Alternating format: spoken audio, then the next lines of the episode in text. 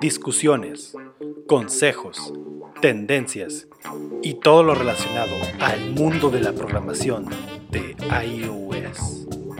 Esto es Let Swift. Comenzamos.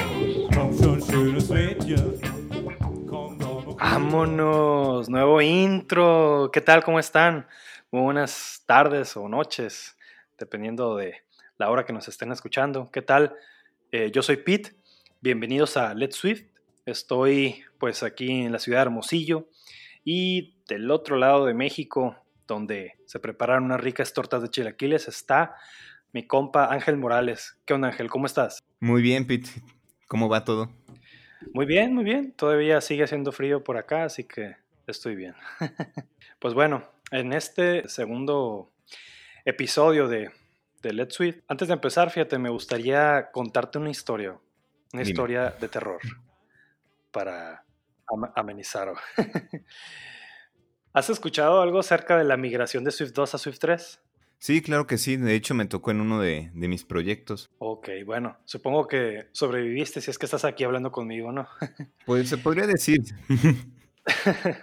Más o menos, no con secuelas. Exactamente. Bueno, pues miren, eh, pues resulta que eh, les voy a contar una anécdota, ¿no? Hagan de cuenta que eh, en ese tiempo, que era pues 2017, creo, si no me equivoco, pues yo tenía, estaba trabajando con un cliente y estaba, eh, eh, pues tenemos la aplicación, o sea, pues estable ahí hasta cierto punto. Eh, y en eso, Apple lanza Xcode, la nueva versión de Xcode, y con él saca la nueva versión de Swift. En ese caso pasamos del 2 al 3. ¿Y qué significaba eso? Bueno, pues como Swift todavía, pues en ese entonces tenía dos años y medio de, o tres creo apenas, de, de recién salido, pues había mucha incompatibilidad con, con lo que se le llama el ABI, eh, que básicamente sería como que el, eh, voy a ponerlo entre muchas comillas, la API de, Swift, o sea, todo lo que tiene, todo lo que tiene el lenguaje y todo, o sea, se rehacía prácticamente cada, en cada versión, entonces eso generaba un chorro de incompatibilidades con, con, con tus proyectos, ¿no? Entonces tenías que ir a cambiar pues, refactorizar, ¿no? A veces el, el Xcode te daba una opción para hacerlo, pero la mayoría de las veces tú tenías que terminar cambiando toda pata, ¿no? Porque no, no, no lo hacía como, a lo mejor como uno esperaría, ¿no? Pero el problema principal era que tenía dependencias, ¿no? Usaba CocoaPods y, y pues mis dependencias pues, pues no son mías, ¿no? Pues son de alguien más. Entonces, eh, pues, ups, pues fue un verdadero calvario tener que mantener eso. Ya se imaginarán pues que pues tuve que hacer varios workarounds ¿no? con, con eso para, para seguir echando a andar la aplicación y, y, este, y pues que no me detuviera eso, pero fueron semanas, ¿no? De, de sobre todo de esperar a que el, el update oficial de esas dependencias pues fuera, fuera eh, realizado, ¿no? Y pues hay de ti si tenías dependencias no tan populares, pues quién sabe, ¿no? Si, si la persona iba a tomarse la molestia de actualizar esas dependencias para ti, ¿no? Y bueno, con todo esto, quiero dar ahora sí entrada al tema de hoy, que precisamente son dependencias, ¿no? Sí, suena muy interesante lo que mencionas y, y sí, yo sí recuerdo muy bien que el tema de la migración de Swift 2 a Swift 3 sí fue un dolor de cabeza honestamente a mí no me tocó eh, lidiar con esa parte. Mis compañeros se aventaron al ruedo y mis respeto por, por ellos, donde quiera que estén. Guerreros. Los recuerdo mucho. Exactamente, unos guerreros. Pero sí recuerdo mucho que el tema de las dependencias fue uno de los que más causó problema. porque unas dependencias estaban, vaya, compatibles con cierta versión de Swift y otras no, y entonces era un relajo total, ¿no? Así es. Pero qué bueno que lo mencionas, que en esta ocasión vamos a hablar sobre dependencias, ¿no? Así es, sí. Este, sí, eh, comentar un poco sobre eso, ¿no? Y, bueno, y, cabe mencionar una cosa, ¿no? Por si no quedó claro, ¿no? Por dependencias nos referimos a, las, eh, al código externo que tú, que tú importas hacia tu proyecto, ¿no? No nos referimos a, al concepto de, inyección de dependencias, ¿no? Que, que eso pues en otro momento no tocaremos el tema, ¿no? E, exactamente, nada más para eh, hablar brevemente sobre eso, la inyección de dependencias está muy relacionado con el tema de pruebas unitarias, ¿no? Cuando buscamos que, que, una clase este, sea lo suficientemente testeable, vaya, inyectamos dependencias u objetos a, a su inicializador, generalmente para empezar a, a comparar el, el estado, ¿no? De, de, nuestra clase. Así es. Pero bueno, qué bueno que, que, mencionas que en esta ocasión es dependencias de librerías o código externo que vamos a implementar a nuestro proyecto. Sí, así es. Este, bueno, pues ya mencionábamos ahorita, ¿no? Que era una dependencia. Este, no sé si tú, si tú quieres agregar algo a, a esa definición. O, o, tú, por ejemplo, Ángel, ¿qué, qué entiendes por, una dependencia en iOS? Eh, yo lo entiendo como si fuera una librería externa um, que realmente utilizamos como diferentes eh, métodos o formas para incluir estas librerías, como lo puede ser Cocoa Pods, también como lo puede ser este Cartage o más recientemente Sweet Package Manager. A ver, a ver, pero, pero ¿qué, son, qué, qué, qué, son, ¿qué vienen siendo esos, perdón? Para los que no, no los conozcan. Ah, claro, perdón. Esos vienen siendo eh, dependency managers, eh, administradores de dependencias. Okay. El más popular que, que, se utiliza hoy en día en la industria es Cocoa Pods, pero recientemente es, eh, Swift y Apple han sacado es, lo que conocemos como Swift Package Manager. Entonces, a lo que voy es que utilizamos Cocoa Pods, Swift Package Manager o Cartage para implementar o importar librerías o third-party libraries a nuestro proyecto. Así es, muy bien. Sí, eh, sí como dices, pues la, la de Cocoa Pods es la más utilizada, ¿no? Y creo precisamente, pues digo, entre esas tres creo que, bueno, hasta antes de Xcode 11, en mi opinión, Cocoa Pods era la más utilizada, bueno, la más fácil de usar, quiero decir. Porque, pues realmente, o sea, a quien no conoces, ¿no? Que no usara Cocoa Pods y que simplemente con una línea agregara eh, una nueva dependencia a su proyecto y, y, ya está, ¿no? Y todo por arte de magia, ¿no? La única cosa extraña era pues ver un workspace, ¿no? Y que te avisaba que, que tuvieras que utilizar otro. Eh, o, o, sea, que no, que no utilizaras el, el, archivo del proyecto principal, ¿no? Sino el workspace que se, que se crea, ¿no? A partir de eso. Exacto. Eh, bueno, pues, pues yo he utilizado Cocoa. ¿Has utilizado eh, Cartage, por ejemplo? Mira, no en mi, entre comillas, mi vida profesional, pero sí me tocó investigar sobre el tema y es muy parecido a cómo funciona Cocoa Pods, ¿no? Que realmente tú defines en un archivo las dependencias que utiliza tu proyecto. Entonces tú ejecutas en la línea de comando algunas instrucciones para generar este, librerías o las dependencias y tú manualmente las importas a tu proyecto. Exacto. Que ese es uno, que ese es uno de los puntos que me gustaría destacar. O sea, sí podemos utilizar la, los dependency managers, uh, pero también hay otra forma de importar los, los third-party libraries, ¿no? O los frameworks, que viene siendo manualmente descargar tu proyecto o tu librería e importarlo a, a tu file system de tu, de tu aplicación. Pero esto tiene inconvenientes y es una de las cosas que los dependency managers nos, nos ayudan eh, a evitar, ¿no? ¿Y como qué inconvenientes pueden tener, por ejemplo?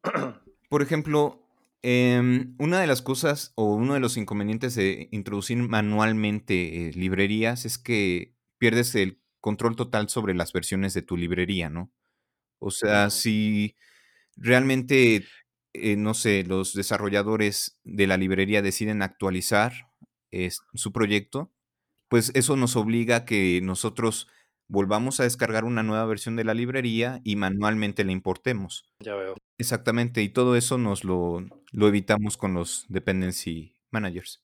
Ya veo, sí, pues eh, yo, yo, creo que ha de haber casos muy específicos, ¿no? O sea, cuando de repente a lo mejor, incluso tú mismo, ¿no? No tiene que ser una dependencia de alguien más, tienes algún código eh, que tú hiciste antes, ¿no? Algún utility, no sé, ¿no? Yo tenía, por ejemplo, utilities para, para manejar la, los constraints, ¿no? Porque en mi opinión es muy, que ya es otro tema que luego hablamos, es, es, muy confuso luego de repente tener el constraint y luego si es a la derecha o hacia abajo, pues tener que usar paddings negativos, ¿no? O sea, siempre se te pasa eso, ¿no? Entonces diseñé yo una, un, un, un container, un wrapper de todo eso, entonces yo lo importaba, ¿no? En cada, en cada uno de mis proyectos y la verdad me salvaba un chorro de tiempo, ¿no? O sea, cosas de esas yo creo que, que no hay tanta bronca, ¿no? Pero como dices, Ángel, pues sí, ya ya si te metes, no sé, a instalar eh, una librería importante, pues de muchos archivos, pues imagínate, ¿no? Cada cambio tener que estar, ah, no sé, drag and drop, ¿no? Sobre tu proyecto, no, no, no, se escucha para nada, para nada útil e intuitivo.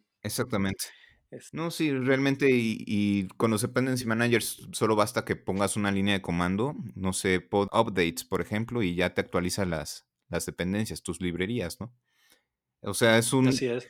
una ventaja abismal comparado a, importar manualmente estos frameworks. Bueno, siempre ha estado la discusión, yo creo, ¿no? Hasta donde tengo entendido de qué usar, ¿no? Si Pods o Cartage, ¿no? Ah, digo, sin mencionar el, el otro que mencionaste de Swift Package Manager, ahorita entramos de él, de que este, como que siempre había trade-offs de cada uno, ¿no? Eh, por ejemplo, con CocoaPods, pues, pues sí, todo está muy fácil, ¿no? O sea, pero pues digo, una de las desventajas, entre comillas, es que pues dependes de Ruby, ¿no? Entonces tienes que instalar eh, eh, Ruby en tu máquina este, y, y, pues tener que entenderle un poco a, cómo funcionan los métodos ahí en Ruby. O sea, digo, para que puedas mantener bien eso, ¿no? Porque luego me ha tocado gente que, que tiene 50.000 dependencias y todas las tiene en el mismo método, entonces es, un caos, ¿no? Ver, ese código, ¿no? O, o de repente no, no, no, no documentas, pues, qué rayo significa tu, tu dependencia, no sé, StarKit, por, por decir algo, ¿no? Ah, qué suave, ¿no? Pero resulta que ese StarKit sirve para eh, graficar animaciones eh, más fácil, ¿no? Por decir algo, ¿no? Entonces no tiene ningún sentido el nombre con lo que realmente hace y pues no dices nada, entonces uh, es, es, una pesadilla, ¿no? Este, bueno, eso y, y y que de repente se acopla mucho, ¿no? Cocoa Pods con, con tu proyecto, ¿no? Cuando quieres, por ejemplo, eh, mm, no sé, ¿no? Supongamos que te quisieras mover a Cartach, pues ahí creo que va a ser un, un rollo, ¿no? De, eh, pues tener que ajustar manualmente algunas cosas, ¿no? O también de que si, si haces un clean a tu proyecto, pues todo tu proyecto va a compilarse, incluyendo tus dependencias de pods, porque eh, así lo maneja, ¿no? CocoaPods. En cambio, con Cartach, por ejemplo, pues, pues sí es más talacha a cierto punto, pero digamos que se integran un poquito más nativas las, las eh, dependencias, ¿no? A, tu proyecto y no te, y no te, no te crea un nuevo workspace, ¿no? Que tengas que usar obligatoriamente como en CocoaPods. Sí, exactamente. Y bueno, y también está el tercero, ¿no? Que, que es, digamos, el, el, más nuevo contendiente, ¿no? Swift Package Manager. ¿Ese lo has usado? Swift Package Manager, la verdad es que no, pero he escuchado que lo están anunciando mucho en, conferencias de la WWDC. ¿Tú qué tal? Mm, ya veo. Fíjate que yo, yo lo empecé a usar, acabo de empezar un proyecto hace como unos dos meses y te puedo decir que, que es el dependency killer hasta ahorita. ¿Y eso? Eh, porque creo que es como una fusión entre Cocoa Pods y, y, Cartage, por decirlo así, no que sea exactamente así. Eh, por el hecho de que, primeramente, pues ya tiene soporte nativo de, de, Apple directamente, ¿no? Que creo que Apple es como a veces un poquito envidioso, ¿no? Porque de repente ve que el otro tiene, tiene aquel juguete, ah, bueno, pues se compra el juguete, eh, uno similar o uno mejor, ¿no? Para, para presumirlo pues creo que es el caso, ¿no? Que tenían tiempo viendo cómo Cocoa Pods era utilizado por la comunidad y, la gente pedía eh, soporte para, para, su, para, sus aplicaciones nativas. Eh, eh, pues básicamente, bueno, ya tiene, creo que desde Swift 3, creo que empezó, empezó Swift Package Manager, pero no estaba disponible para iOS. estaba disponible para este, Swift como server-side o aplicaciones de Mac con AppKit, pero ya ahora con, con Xcode 11 lo integraron nativamente y prácticamente con dos clics ya puedes importar una librería de, este, que soporte obviamente Swiss Package Manager, ¿no? Porque tienen que, eh, si, tú tienes una librería, un, un, repositorio, pues tienes que configurarlo para que te, te proporcione eh, los, eh, digamos, el package, ¿no? Que sea compatible con Swift. Y, ya, es todo, o sea, lo tienes ahí y, listo. Este, de, eh, de hecho, hay, hay, una, igual se los dejamos en la descripción, hay un, un, video del WWEC de este año, bueno, del año pasado más bien, 2019, en donde hablan acerca de, esa nueva herramienta y la verdad es que yo lo he usado, es una maravilla, no extraño para nada eh, Cocoa Pods ni, ni, nada, ni Cartach. Es, es, la verdad, mm, e, es muy buena, ¿no? Y a mí se me figura que pronto, pronto va a, pues, van a ser deprecadas esas, esas otras, libre, esas otras eh, dependency manager, ¿no? Oye, pero entonces me suena que no tienes como interacción con la línea de comando. O sea, que todo viene integrado en, en Xcode, ¿cierto? Eh, yo lo he utilizado integrado en Xcode, eh, pero sí se puede también generarlo por línea de comando. Pero la verdad, o sea, he leído que se puede hacer, pero la verdad por falta de tiempo no me he puesto a documentarme bien, bien a detalle qué onda. Pero realmente no lo he necesitado porque pues ya Xcode lo trae, ¿no? Pero eh, nativamente, de hecho, el, soporte era por consola, ¿no? Si así quisieras mantenerlo, pues este, no, no habría ningún problema, ¿no? Mm, suena interesante y de hecho me llama la atención uno de los puntos que mencionaste, ¿no? Que Apple sí pareciera que copia eh, de los demás, ¿no? Para mejorar sus productos.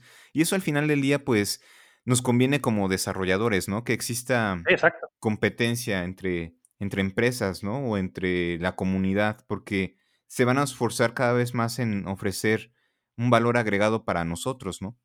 Y lo que se traduce en que las herramientas se van simplificando y son, vaya, son más sencillas de utilizar, ¿no? Sí, eso, eso, es, eso es inmediable, ¿no? O sea, digo, ahorita yo digo que Copatos y Cartouch, pues, eh, eh, pudieran ser así como ya descartados por la comunidad, pero eh, a lo mejor va, va, va, a tardar rato o quizás mejoran su forma de manejarlas y, y, algo bueno pasa, ¿no? Pero, pero bueno, hemos, hemos estado hablando mucho de, de, los manejadores de dependencias y todo, pero, pero bueno, al final, al final del día eh, me queda una pregunta. Dime cuál es. es acá, eh, ¿Realmente es malo utilizar dependencias? ¿O, ¿O, estamos exagerando? Esa es una pregunta muy, muy interesante porque Finalmente lo que estamos haciendo es, estamos tratando de cubrir una deuda técnica, ¿cierto? O sea, nosotros utilizamos este, librerías, frameworks para cubrir algo que nosotros bien podríamos hacer. Por ejemplo, hay librerías que nos permiten, no sé, vamos a hablar de eso un poquito más adelante, ¿no? Hay librerías que nos permiten hacer la comunicación con, con servidores. Eso bien lo podríamos construir nosotros pero realmente es una cuestión de negociar con, con el cliente, ¿no? O sea, porque construir todo eso te va a llevar tiempo, va a llevar esfuerzo. Y el cliente lo que está buscando es que desarrollemos funcionalidades. Entonces, si me preguntas si conviene o no utilizar este, dependencias, yo diría que depende. Depende realmente. Eh, depende de las dependencias. Exactamente. No, depende realmente de la situación de tu proyecto. Por ejemplo, ¿qué tanto estás en cuanto a tiempos? Si realmente te falta cubrir o desarrollar funcionalidades. Porque si es así, o si tienes el tiempo encima, pues lo ideal sería buscar una librería para cubrir esa necesidad. E, eso en teoría, ¿no? Y, lo entiendo perfectamente. Pero ahora, vamos a suponer un caso. Voy a instalar Alamo Fire o AF Networking, lo que quieras, en mi proyecto. Ah, ¿Por qué haría eso si tengo nativamente una libre, bueno, un, framework de, este, para networking que ya me provee prácticamente eh, el que pueda leer un endpoint con, este, con método get. ¿Por qué tendría yo que bajar eh, Fire, por ejemplo, en este caso, si, si ya tengo eso integrado con, con URL Session, por ejemplo? Ah, esa es una buena pregunta. Em, realmente cuando nosotros utilizamos librerías de terceros, pues estamos confiando en que la librería ya fue lo suficientemente probada, ¿no? Es decir, que funciona. Y más aún si vemos que en la página de GitHub aparecen miles de colaboradores y que tienen pull requests cubiertos y que constantemente se le da mantenimiento. Entonces, es ahí donde yo diría que, sí conviene em, utilizar una librería, porque nosotros confiamos en que ya pasó por varias personas, que ya fue probada y que ya este, nosotros la podemos utilizar y no va a ocasionar mayor inconveniente, ¿no? Sí, pues, pues, mira, yo, yo, eso es lo que yo, yo opino de, de usar dependencias.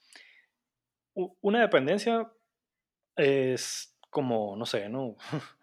Pues, es una rama de un árbol, ¿no? O sea, si entre más tengas, pues más vas a tener que podarte para que luzcas bonito y frondoso y no todo esparramado. Lo que voy es de que eh, está bien, o sea, obviamente como dices, utilizar dependencias sirve para, para ahorrarte tiempo, ¿no? Ahorrarte necesidades de que tengas que reinventar la rueda. Eso estamos de acuerdo, ¿no?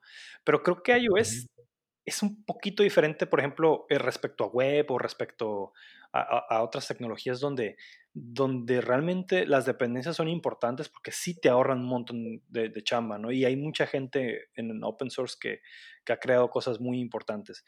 Pero en el caso de iOS específicamente, eh, de repente tienes librerías, como te digo, como URL Session, en donde tus necesidades son realmente muy, muy, muy específicas y básicas y, y no necesitas más y la gente se pone a instalar dependencias a lo loco, ¿no? Entonces de repente en un proyecto que, que no sé, o sea, tengas cinco view controllers, tienes siete dependencias. Yo, por ejemplo, he visto eso y yo digo, a la torre, o sea, es, es, un calvario, ¿no? Ahora imagínense el caso de nuevo, de que ahorita estamos en Swift 5, 5.1, saliera Swift 6 al día de mañana y por alguna razón Apple rompe el, eh, la compatibilidad con Swift 5 imagínate, ¿no? Todos esos proyectos con esas dependencias tan gigantescas, o sea, sería un caos, ¿no? Entonces, si vas a utilizar dependencias, mi, recomendación es piénsalo una o dos veces o tres veces y ve, ¿realmente esto que está en esta dependencia es valioso? ¿Realmente no tengo algo, un soporte nativo? ¿O el soporte nativo es demasiado eh, no sé cómo decirlo en español, pero es como boilerplate, así como muy, muy rebuscado. Tengo que hacer demasiadas operaciones para obtener lo mismo con una librería que me proporciona la misma funcionalidad en menos código y en menos tiempo. Ah, bueno, pues ahí sí, podría, podría costearlo, pero al mismo tiempo, pues tener en mente de que luego tener muchas dependencias, pues este, te puede producir pues el doble de trabajo, ¿no? El trabajo que te ibas a ahorrar por porque esa dependencia ya la tiene, ya lo tiene hecho, pues te lo puedes eh, eh, sumar con, más mantenimiento y, otras cuestiones, ¿no? No sé tú cómo la ves. No, sí, has dado exactamente en el clavo, o sea, trabajar con eh, dependencias involucra planificar, ¿no? O sea, no es nada más de que, ay, utilizo mi, mi, mi dependency manager, jalo la librería y se acabó. No, o sea, al contrario, eso te va a requerir eh, tiempo para darle mantenimiento, ¿no? Y sí, como tú dices, también me ha tocado ver proyectos eh, con un poco de historia de terror, ¿no? De que tienen Alamo Fire y también tienen AF Networking, ¿no? Y te quedas, pero como, ¿por qué utilizas dos dependencias? Sí, o sea, y es como de terror. ¿Por qué utilizas dos este, librerías que hacen exactamente lo mismo en un mismo proyecto? Exacto, ¿no? Exacto, sí, ese es el punto, ¿no? O sea, hay que, hay que cuidarlas, ¿no? Hay que, hay, que, hay que saber utilizarlas, ¿no? Este, Exacto. Como, como un balance, ¿no? O sea, entre... Eh, y, ya como digo, para ir cerrando, yo, a mí me gustaría darles un tip. Eh, por ejemplo, cuando pues normalmente jalas dependencias, pues las vas a obtener de este, normalmente de repositorios de GitHub. Y, y, y, ahí normalmente ves tú el soporte que tiene esa, esa, e, ese repositorio, ¿no? El número de estrellas, el número de forks, etc. Y, eso te puede dar una idea, ¿no? Cuando, son, cuando hablamos de miles de personas que están observando esa librería, que, están, que, que la tienen como favorito en, un Star o lo que sea, ya te das una idea. Y ya, bueno, y también ves los issues, ¿no? Que no son issues de hace cinco años que están ahí esperando a ver a quién los arregla. Pues, o sea, pues esa librería dices, oye, pues no, este, tiene problemas que no se han arreglado y no quiero meter eso a mi código de producción, ¿no? Entonces, verificar bien, ¿no? Que si lo que vas a usar, o sea, que si vas a ver, ay, mira qué bonito, eh, Alert View eh, está súper genial, ¿no? Pero tiene, no sé, dos estrellas nomás y, y solo, y, y, el último commit fue hace dos años. Yo, honestamente, me haría para atrás con esa librería y preferiría mejor invertir tiempo en mi propio Alert View O, o como decíamos al principio, ¿no? Lo mejor y, agarrar manualmente partes de, ese código, por ejemplo, y que te puedan reutilizar, ¿no? Eh, eh, chamba, pero sí no, no, no, no meter dependencias a lo loco, ¿no? Creo que es lo más sabio, ¿no? Y siempre utilizar preferiblemente las, las nativas, ¿no? Ya, en, ya en, otros videos platicaremos más sobre, sobre los, los frameworks más populares, ¿no? De, de iOS, ¿no? Exactamente, y también considerar qué tanto, viene muy de la mano a lo que mencionas, ¿no? Considerar qué tan frecuente le van a dar mantenimiento a, a la librería, ¿no? Porque puede pasar de que, ok, esa librería pues tiene centenares de colaboradores, em, no sé, este, tantas estrellas, luce confiable, pero ¿qué pasa si de un día para otro hay un cambio de lenguaje, por ejemplo? O que hay, no sé, cambio en la tecnología, ¿no? Y eso pasó, por ejemplo, con el AF Networking, ¿no? Que llegó Alamo Fire a sustituirlo porque está escrito en, en Swift pues ahí sí es como que recapitular todo, o sea, no dejarse llevar y decir, ah, esta librería va a funcionar para toda la vida, no. O sea, es como que estar al pendiente si va a ser este, mantenible, ¿no? Sí, ese es un trade-off que, tienes que tener, ¿no? O sea, metes una dependencia y tienes que estar como un niño chiquito, ¿no? Vigilando a ver qué hace, porque pues en uno de esos te puede tronar tu código, ¿no? O bueno, no tronar, pero igual y y, en algún cambio de, de, framework, de lenguaje, pues se puede venir abajo todo, ¿no? Y, pues vas a tener que estar pendiente, ¿no? Pero pues es unas por otras, ¿no? Yo creo que la experiencia ya te va, te va a ir diciendo qué, es lo que más conviene, ¿no? Exactamente. Oye, por cierto, uno, hemos estado hablando de dependencias, dependencias, ya hablamos de administradores de dependencias, ¿no? Pero nos falta, me gustaría que compartiéramos qué dependencias son las más populares o, las favoritas que, hemos utilizado. ¿Te gustaría hablar de eso? Sí, claro. Este, eh, digo, igual en otro, en otro podcast ya hablamos más a detalle de así de algunas librerías padres que, eh, dependencias que puedes utilizar, eh, pero ahorita platicamos de las que yo me acuerdo, pues he utilizado, por ejemplo, Alamo Fire, ya no utilizo tanto por el hecho de que te digo que mis necesidades ya, eh, por ya he aprendido más bien a, utilizar más lo nativo. Eh, cuando realmente lo necesito, pues este, con eso me basta. Eh, pero he utilizado la Mofire, he utilizado, uso mucho una, una, una mm, librería que se llama Promise Kit. Oye, pero antes de pasar a Promise Kit, para los que no han tenido experiencia trabajando con Alamo Fire, eh, suponiendo que hay nuevos desarrolladores este, iOS, ¿qué es Alamo Fire? Ah, bueno, pues es una librería que te ayuda a manejar eh, eh, toda la parte de networking, todo lo que es peticiones a, a, una API de diferentes maneras, ¿no? O descargar información o subir información, todo ese manejo, todo ese flujo te lo, te lo proporciona Alamo Fire, ¿no? Y también te, bueno, eh, trae algunas cosas, eh, eh, digamos que de, de, de, URL Session, que es la nativa, pues están como un poquito más, más fáciles de usar, ¿no? Más syntax sugar, por así decirlo, no sé cómo explicarlo, en el sentido de que, no, mm, a veces con, con las nativas, pues sí tienes que configurar varias cosas antes de realmente ejecutar el método que querías, ¿no? Entonces como que Alamo Fire te lo da más fácil, ¿no? Y, está bien conocerlo porque se usa mucho, eh, hay muchos proyectos utilizando eh, eh, Alamo Fire, pero de nuevo, ¿no? Si a ti te toca decidir, si tú estás en un proyecto como el mío de que tú tienes que decidir qué librería tienes que usar, yo optaría porque tú utilices URL Session, ¿no? Pero checa la documentación de Alamo Fire y a lo mejor y te, y te, y te late algo que no está tan, tan padre hacerlo en, en, la nativo. Este, eh, ¿qué, otro? Bueno, otro que uso mucho y que la verdad, eh, bueno, sí, siempre, siempre le saco como mucho jugo es, es Promise Kit. Eh, Promise Kit pues viene siendo básicamente una librería que te ayuda a, a crear promesas promesas, digo, ya es un tema un poquito más aparte, ¿no? Pero prácticamente es como eh, convierte unos closures, o sea, los closures de Swift, a, a una especie de, promesas como las que se usan en JavaScript, ¿no? de código que, que, va a ser ejecutado y en el momento de, o sea, de que se está esperando que ese código se haga, ¿no? Y si se hace, se cumple la promesa. Pero si pasa algo en medio, algún error, algún mm, eh, throw, lo que sea, pues se ejecuta un método de error, ¿no?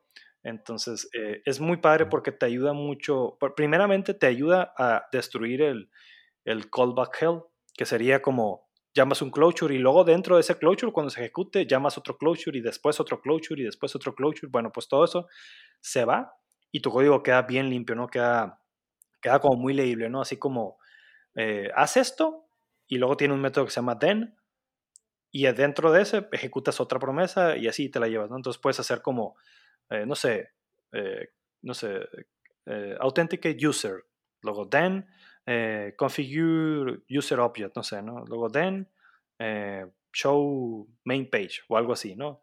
Cosas de esas, ¿no? Igual ya, ya después eh, platicamos más al respecto. ¿Y, y, tú, Ángel, qué? ¿Alguna que tengas ahí popular acá? Eh, pues Alamo Fire, como bien mencionas. otra conocida es Loti, que te permite em, integrar animaciones de After Effects, me parece. Ah, y pasa. Ah, ¿en serio? Ajá. Y pasarlas a, Swift. No recuerdo si es exactamente After Effects, tendría que recordarlo, pero el hecho está de que esa librería te facilita eh, el manejo de animaciones. Qué interesante. definitivamente tenemos que hacer un, un, especial de, de, de, librerías ¿no? interesantes ¿no? para tu proyecto. No para que las metas sí, yo creo... ¿no? De nuevo. Pero... Sí, exactamente. Yo creo que ese tema te da para un episodio completo. Ok. Pues alguna otra que quieras, que quieras compartir, digo, por mí. Ah, pues podría ser el AF Networking, que igualmente es el hermano, digamos, o el predecesor de Alamo Fire, para, ya sabes, hacer tu abstracción de, la comunicación de red. Pero eso es utilizado en proyectos de Objective-C, o sea, ya está yéndose para ser deprecated, por así decirlo. Puedo recordar esos principalmente. Sí, pero es básicamente lo mismo, ¿no? Que Alamo Fire. Exactamente. Y ya por último, este, ya para ir cerrando, eh, ya uno que, uno que sí también utilizo, que a lo mejor no quisiera utilizar tanto, pero, pero lo tengo que usar, es eh, uno que se llama Keychain Access, ¿no? Que es ah, básicamente un wrapper del keychain, porque si tú quieres utilizar el keychain por sí solo en Swift, eh, está un poco espantoso la sintaxis que tienes que utilizar para, para acceder a eso y tiene su tiempo, necesitas invertirle tiempo para aprender a utilizar bien eso. Entonces, eh, prácticamente el Keychain Access te permite utilizar el Keychain como si fuera user defaults, ¿no? O sea, para guardar datos, pero de forma segura, ¿no? Entonces, si tienes un usuario, por ejemplo, un objeto user, pues lo metes al Keychain y, ya, ¿no? Entonces, que ese usuario queda, o ese objeto queda, queda protegido, no queda encriptado, ¿no? A diferencia de utilizar, de nuevo, user defaults y que y que pueda ser leído plano ¿no? dentro de un proyecto. esa es una, una realmente librería que me, ahorra muchísimo tiempo. ¿no? Si me tuviera que hacer una, eh, una librería, yo, bueno, una clase especial para eso, pues sí, sí, sí me iban a hallar, como dicen por aquí. pues bueno, creo que sería todo. ¿Algo más que quieras agregar, Ángel, por ahora sobre dependencias? No, no, de dependencia yo creo que sería todo. Nada más eh, recordarles a, los que nos escuchan que tenemos un nuevo este, en cuenta de Twitter para que nos sigan. Ah, claro, sí, sí. Este, es arroba Let Swift Podcast. Ok, así pegado. ¿no? Ahí eh, les recomendaría que nos, eh, vaya, nos etiquetaran o nos compartieran sus dudas, algún comentario o algún tema que les gustaría que platiquemos, pues podrían escribirnos a esa cuenta. Sí, igual, igual si quieren usar el hashtag Let's Podcast también, pues, sería mucho más fácil, ¿no? Seguir sus, sus preguntas, ¿no? Este, y bueno, también mencionarles mi cuenta de Twitter, por si acaso, es este PIT500, PITT 500, para que me sigan. Ah, yo todavía no tengo cuenta de Twitter. Sí, lo sé, soy mal desarrollador. Vaya, vaya, vaya. de hecho, pero tengo mi canal de YouTube. En, la sección de comentarios ya les estaré compartiendo el enlace para que eh, vean los videos que he subido em, relacionados a la programación con iOS. Está muy interesante, ¿eh? yo, he visto eso y soy tu fan. Ah, muchas gracias, muchas gracias. pues sí, sigan, sigan a Ángel también en su canal de YouTube y, y bueno, eh, muchas gracias por escucharnos. Este, Eh, y estamos pendientes, estamos eh, trabajando con ustedes y cualquier duda, cualquier comentario, sugerencia, déjenos ahí en, en, el, canal de Twitter, en el canal de Twitter, en la cuenta de Twitter y pues estamos pendientes con ustedes. Muchas gracias y un saludo. Saludos, nos vemos. Hasta luego. Bye.